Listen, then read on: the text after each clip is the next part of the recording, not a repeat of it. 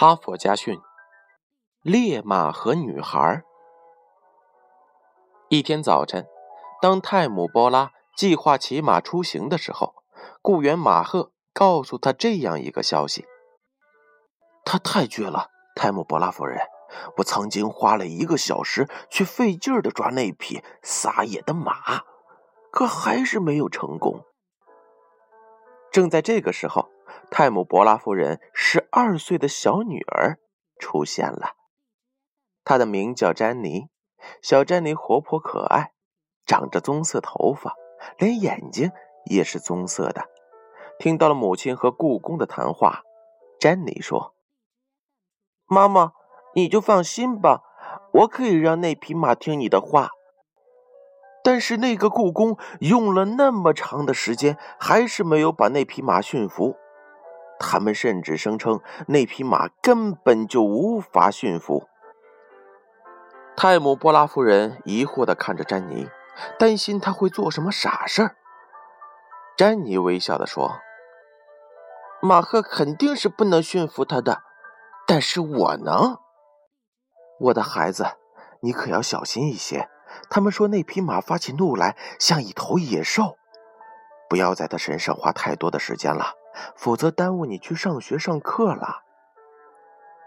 泰姆·波拉夫人警告詹妮：“不会的，妈妈，我会让它像一只听话的小狗一样，自己到我身边来的。”詹妮一边快乐地说着，一边戴上她的大草帽，然后就独自去马场了。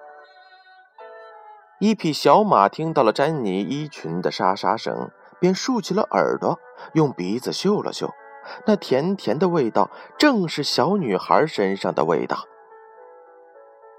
他挺直了头，准备迎接小姑娘的到来。